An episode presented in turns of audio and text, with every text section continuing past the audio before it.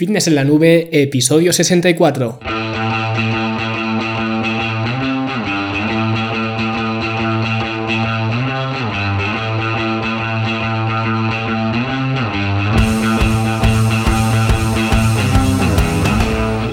Bienvenidos a todos una jornada más, un viernes más aquí a Fitness en la Nube donde hablamos de fitness, de nutrición, de entrenamiento y donde cada viernes, cada semana os traigo las técnicas, los consejos, las herramientas, los trucos y como lo queráis llamar para que construyáis un mejor físico y tengáis un estilo de vida más activo y sobre todo más saludable.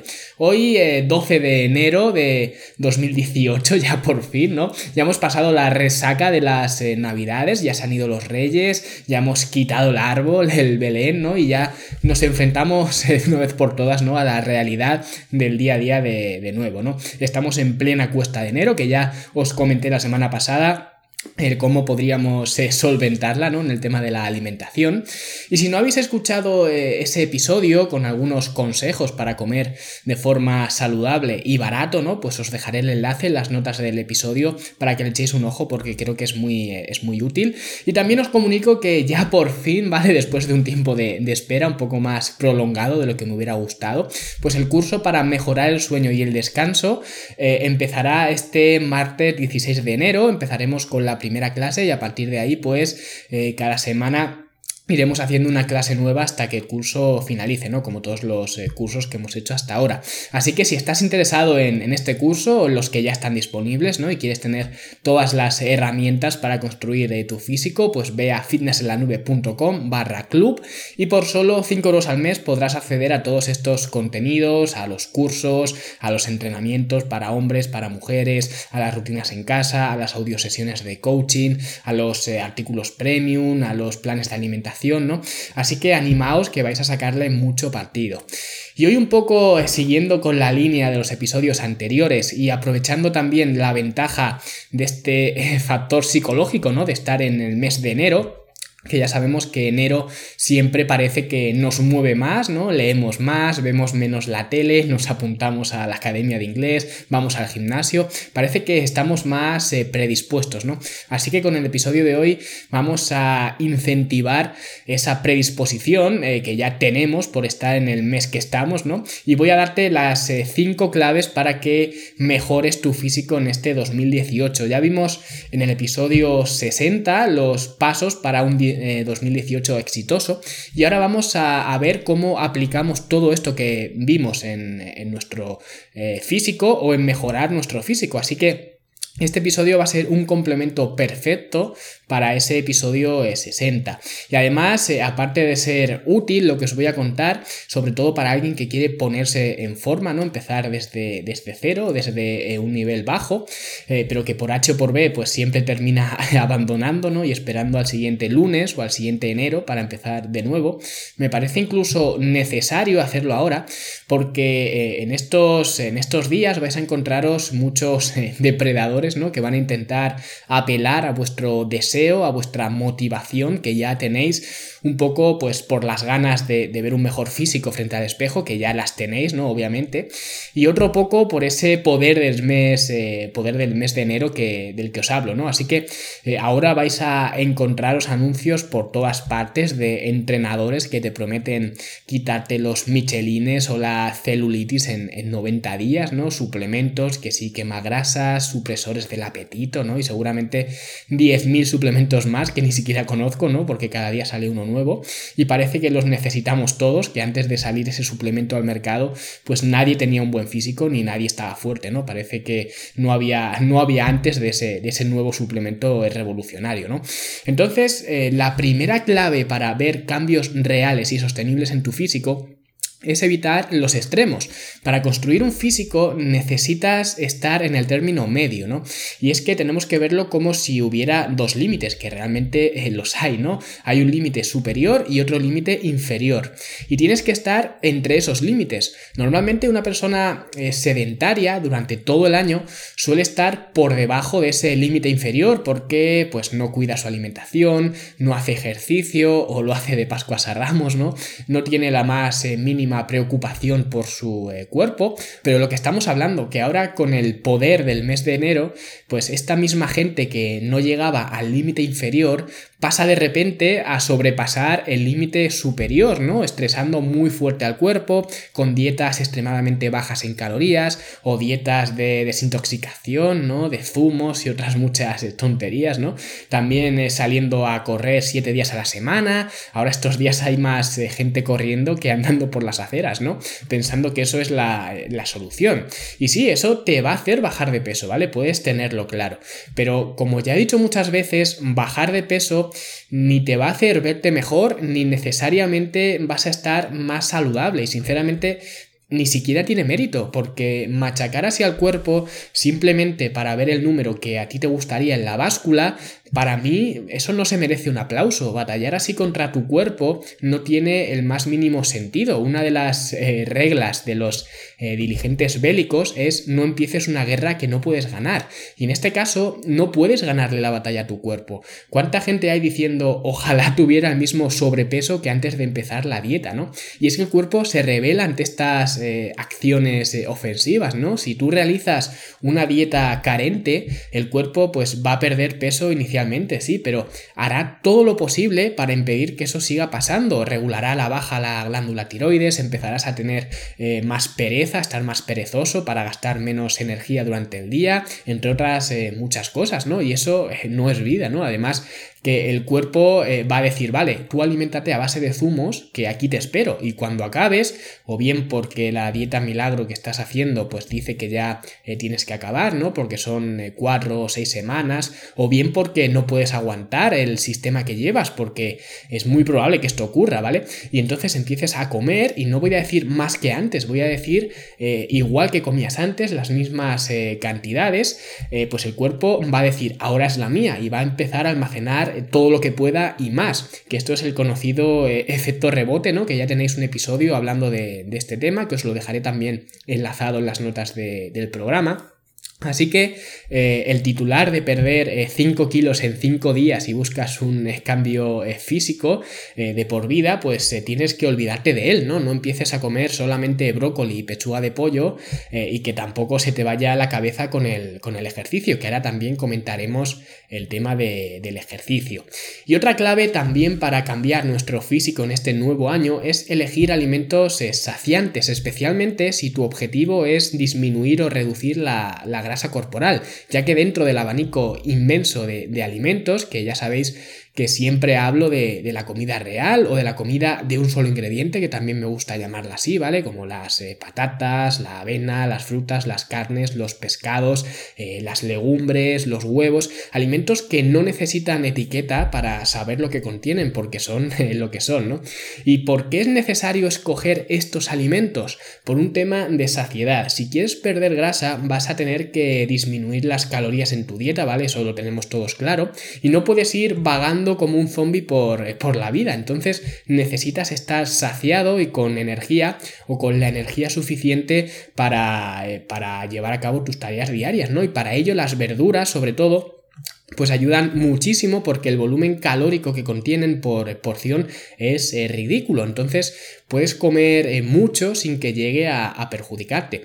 De hecho, de cualquier alimento de un solo ingrediente, como os digo, es posible. Es un poco más eh, caótico, ¿no? Pero es posible comer hasta la saciedad de estos alimentos sin ni siquiera contar calorías, ¿no? Porque son alimentos que el cuerpo reconoce y tú te das cuenta de cuando estás saciado por completo, a diferencia de otros alimentos que estos alimentos normalmente son eh, altos en azúcar, eh, altos en grasas y altos en sal, que son pues los tres eh, componentes principales que se utilizan para dejarnos incapacitados de esa saciedad, ¿no? Y tener ese componente emocional con los, con los alimentos. Y os podéis fijar para ver esto en los restaurantes. Cuando vamos a comer a un restaurante, un menú, por ejemplo, cuando estamos terminando el segundo plato, muchas veces empezamos ya a estar llenos, ¿no? Y en ocasiones ni siquiera nos acabamos el segundo plato por completo porque no nos entra más, decimos, uff, estoy lleno ya, ¿no? Y dejamos los cubiertos eh, sobre el plato y si pudiéramos nos eh, desabrocharíamos un eh, botón del pantalón para estar más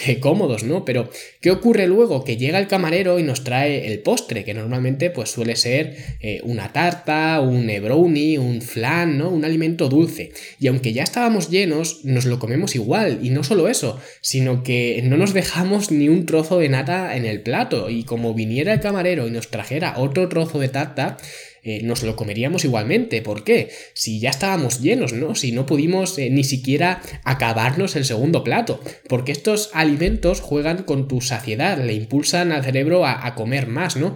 Y aunque físicamente ya eh, tienes toda la energía que necesitas, te sigue apeteciendo más y más. Pues esto con la comida real eh, no ocurre y el proceso de saciedad es mucho más eh, natural. Así que céntrate en ella que vas a, tener mucho ganado. Por eso también es muy difícil controlar todo esto haciendo una dieta flexible, como se suele llamar ahora, ¿no? Controlando los macros en la que pues puedes meter que si galletas Oreo, que si cereales de desayuno, que si barritas de no sé qué pues todo esto es muy difícil porque el proceso de saciedad te va a resultar mucho más complicado llevarlo a cabo, sobre todo las personas que tienen eh, pues un eh, sobrepeso, que tienen obesidad, ¿vale? Que esas eh, conexiones emocionales con la comida la tienen un poco más atrofiada, ¿no? Una persona que ha estado pues magra siempre lo va a tener mucho más fácil y es normalmente la gente que aboga por este tipo de, estrategias, ¿no? De dieta flexible y, y, demás. Sin embargo, es mucho más difícil para una persona el comer solo tres patatas fritas, ¿vale? Porque seguramente vayas a querer comer muchísimas más. Entonces esto sería una, una de las razones por las que eh, no abogo mucho por esta dieta flexible, ni eh, calcular macros, ni nada de esto, ¿no? Y una vez que has seleccionado los alimentos a consumir, tienes que ver cuándo consumirlos, ¿no? O lo que es lo mismo, elegir una frecuencia de, comidas. Y aquí creo que uno de los primeros episodios del podcast ya hablé de ello, pero me parece interesante comentarlo eh, de nuevo hoy porque creo que, puede ser bastante útil, ya que la frecuencia de comidas va a depender mucho de tu horario, de tu actividad, de tu eh, disponibilidad para comer.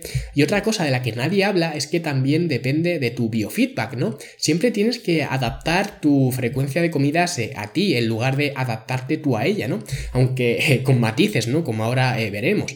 Porque yo normalmente suelo recomendar entre 4 o 5 comidas diarias porque de forma general es lo que mejor se adapta a la mayoría, de forma eh, social podríamos decir, porque estamos acostumbrados a hacer pues las típicas comidas, ¿no? Desayuno, almuerzo, comida, merienda y cena, ¿no? Que son las 5. Pero eso no significa que si haces 6 esté mal o esté mejor, ¿no? Y que si haces 3 comidas no vayas a ver resultados ni nada de esto. Y esto también eh, lo comento porque el otro día un eh, miembro del club me escribió eh, preguntándome esta misma duda. Me dijo pues que yo siempre hablaba de estas cuatro o cinco comidas, como os digo, pero él estaba acostumbrado a hacer entre dos y tres comidas al día. Y la pregunta era que si tenía que obligarse a hacer más comidas. Y yo le respondí, eh, bueno, pues lo mismo que os voy a decir a vosotros aquí, ¿no? Le dije que la frecuencia de comidas no era tan relevante y que lo mejor que podía hacer es adaptarla a sus eh, circunstancias, pero sobre todo adaptarla a cómo se sintiera.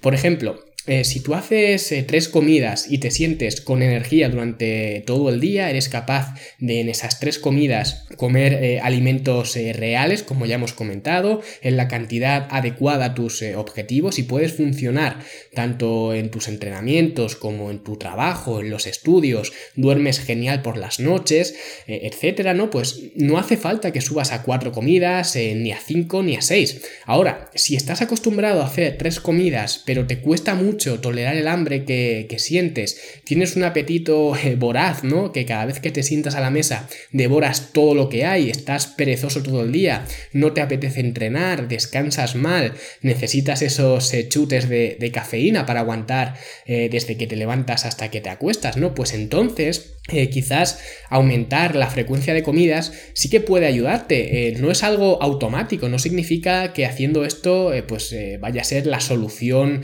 la solución definitiva, ¿no? Porque el problema puede estar en otro sitio, pero sí que puede ser una alternativa, ¿vale? Una opción. Así que escucha tu cuerpo y no os guiéis por el estoy acostumbrado a hacer este número de comidas y empezad a hacer una introspección, ¿no? Y ver cómo sentís con esa cantidad de comidas, porque el estar acostumbrado no es un razonamiento eh, válido. Yo también estaba acostumbrado a comerme para desayunar pues casi un paquete de, de tosta rica, ¿no? Cuando era pequeño y eso no significa que fuera una buena opción. Entonces tienes que ver cómo te sientes haciendo eh, lo que haces y a partir de ahí pues eh, decidir si dejarlo como está o modificarlo. Y ya pasamos a hablar del entrenamiento. La primera clave para cambiar tu físico es eh, no saltar directamente al cardio. Sé que lo digo mucho y sé que el cardio también es lo primero que se os viene a la cabeza a la hora de, de perder grasa, ¿no? Todos nos miramos en el espejo, no nos gusta lo que vemos y decimos, puff, mañana salgo a correr, ¿no?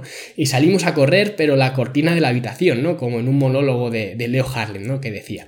No, pero en serio, si eh, quieres un cambio físico, tienes que empezar por el principio.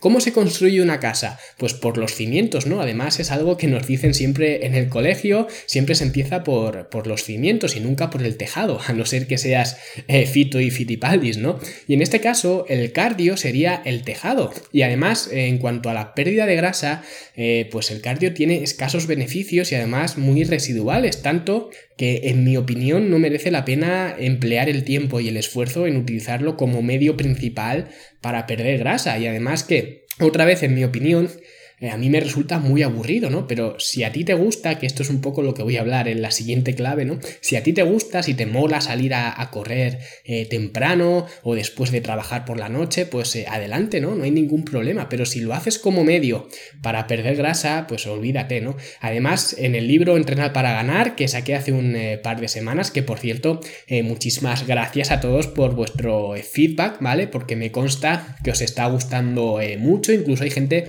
que me dice que les está ayudando en muchos otros ámbitos, eh, tanto deportivos como personales, ¿no? Que no tienen nada que ver con, el gimnasio, lo cual eh, me encanta oír, ¿no? Y si aún no lo has leído, pues puedes comprarlo en, en Amazon, ve a fitnessenlanube.com barra EPG de entrenar para ganar o eh, simplemente busca entrenar para ganar en Amazon y, lo vas a encontrar, ¿vale? Son solamente 6,99 y creo que vale mucho la pena y así lo piensan eh, todas las opiniones que hay hasta, hasta el momento, ¿no? Así que si quieres darle un impulso a tu, a tu entrenamiento y aprender los principios eh, clave para mejorar tu físico, pues te recomiendo que le eches un vistazo.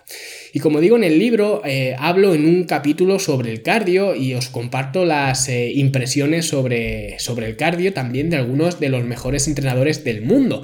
Y todos dicen lo mismo, dicen que el cardio está muy sobrevalorado y yo además también hablé de esto en un episodio eh, del podcast, ¿no? Hablé del cardio y bueno, creo que he hablado en, varios de ellos, ¿no? Así que también os los dejaré por aquí, pero la clave es esa, es dejar el cardio para el final y utilizarlo solo cuando sea eh, necesario y durante el tiempo eh, necesario, como una herramienta más. Y ya la última clave es hacer lo que te gusta en cuanto a ejercicio. A mí siempre me oís hablar de, entrenamiento en el gimnasio, ¿no? Porque es el tipo de ejercicio que a mí me gusta, pero tú puedes elegir lo que quieras. A día de hoy hay un catálogo inmenso de, actividades, ¿no? Puedes eh, nadar, puedes correr, ¿no? Como digo, eh, no como medio para perder grasa, pero sí como eh, medio para divertirte, ¿no? Hay también clases de todo tipo, que si TRX, que si spinning, que si pilates, también puedes ir a Zumba ¿no? Si es lo que te gusta, haz lo que más te motive, aquello que estás en el trabajo y estás deseando de salir eh, para hacer cualquier cosa. El CrossFit, por ejemplo, despierta mucho esta sensación en, la gente y eso está genial, ¿no?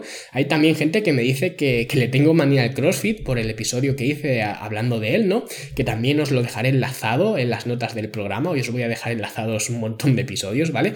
Que es, este es uno de los episodios pues más polémicos que hay, pero eh, la opinión que tengo del CrossFit no me me hace ser un anti-CrossFit, ni ataco a la gente que hace CrossFit, ni, nada por el estilo. Que el CrossFit sea eh, potencialmente lesivo no significa pues que te vayas a lesionar, ¿no? Entrenar en el gimnasio teóricamente es mucho más seguro y es difícil encontrar a un campeón de culturismo que no haya tenido problemas eh, articulares y no hace falta ser un campeón de culturismo. Yo mismo eh, tuve un problema en el hombro hace, hace muchos años y a lo mejor me pongo a hacer CrossFit y no me lesiono nunca, ¿no? ¿Quién sabe? Pero es cierto que las estadísticas están ahí, ¿no? Y quien quiera hacer CrossFit, pues tiene que saberlo. Y hay mucha gente que me atacaba en el episodio por, por decirlo, ¿no? Y que algo sea potencialmente lesivo no significa necesariamente que sea malo. Los eh, trapecistas del circo, ¿no? Tienen un alto riesgo de, eh, lesión en su trabajo y no ya de lesionarse, sino de matarse, ¿no? Y nadie va a decirles, oye, que lo que tú haces es muy peligroso, no lo hagas, ¿no? Porque eh, ya lo saben. Pero en el CrossFit o en el tema del CrossFit, hay mucha gente que ve haciendo CrossFit, hay muchas páginas en Facebook, ¿no? Que graban sus clases en sus box y demás, ¿no? Y la gente lo ve y, ve y lo quiere, ¿no? Y, no es consciente del potencial riesgo. Entonces, por eso yo eh, lo cuento, por si alguien quiere hacer CrossFit, que se apunte, pero que conozca también los riesgos, ¿no? Como de, cualquier otra actividad. Porque el CrossFit, al igual que cualquier eh, otra eh, actividad, al igual que cualquier otro deporte, es un negocio y muchas veces se vende de una manera que a mí particularmente no me gusta y por eso lo cuento aquí. Si alguien me pone una foto del Rich Froning, ¿no? Que tiene un cuerpazo y me dice que haciendo CrossFit eh, me puedo poner así, pues me está engañando, ¿no? Igual que cuando sale un campeón culturista en una revista y me dice que con su rutina de entrenamiento y tomando sus eh, suplementos me voy a poner así en dos meses, ¿no? Esas cosas son las que no me gustan y por eso las cuento aquí. Y si tú ya las conoces y decides eh, hacer CrossFit, pues no tengo nada que decir salvo que te diviertas y que te lo pases bien, ¿no? Pero vender el CrossFit como la mejor eh, manera de perder grasa o de construir un eh, físico o de acelerar el metabolismo o de ser más funcional y este tipo de cosas que se oyen por ahí, pues es lo que no me gusta, porque decir que el CrossFit es lo mejor para mejorar un físico es como decir eh, que como sé jugar a las damas, pues también sé jugar al ajedrez, ¿no? Porque el tablero es el mismo y realmente son dos juegos que no tienen nada que ver, pues esto es igual. Así que realiza la actividad que más te guste y con el tiempo verás si quieres dar un paso más allá y aumentar los días de actividad ¿vale? Si estás haciendo eh, lunes y miércoles y ahora quieres hacer lunes, miércoles y viernes, o si quieres complementar con otra actividad, pero si partes de un estilo de vida eh, sedentario, el primer paso es convertir ese estilo de vida en un estilo de vida activo y para ello te tiene que gustar lo que haces. Si lo haces como una obligación, eh, no vas a durar ni dos asaltos, ¿no? Sin embargo, si conviertes la actividad en una, una especie de juego, ¿no? Pues entonces lo vas a hacer con mucho más gusto y por mucho más tiempo. Es como eh, la gente del campo. La gente del campo está harta de, vendimiar, ¿no? Y luego llegan eh, los chinos, los japoneses, etcétera, y pagan porque les dejen vendimiar, porque para ellos es como un juego, se divierten haciéndolo, ¿no? También es porque solo lo hacen un día y, ya está, ¿no? Pero si tú quieres cambiar tu físico en el largo plazo, pues tienes que mantener esa sensación todo el tiempo y para ello pues tienes que hacer eh, lo que te gusta hacer. Así que empieza por, por eso, por lo que te gusta y espero que estas cinco claves que, que os he comentado sean de utilidad y que cuando llegue diciembre de 2018, pues estos episodios que he venido realizando estos, estas últimas semanas, ¿no? Para afrontar este nuevo año, pues os hayan sido de, ayuda para mejorar vuestro físico. Y por esta semana creo que ya está eh, todo dicho y nada más. Gracias por vuestras valoraciones de 5 estrellas en iTunes, por vuestros me gusta y por vuestros comentarios en iBox, por comprar el libro de Entrenar para Ganar, por vuestros emails, por apuntaros al club y por todo, ¿vale? Un abrazo a todos y hasta la semana que viene. ¡Hasta luego!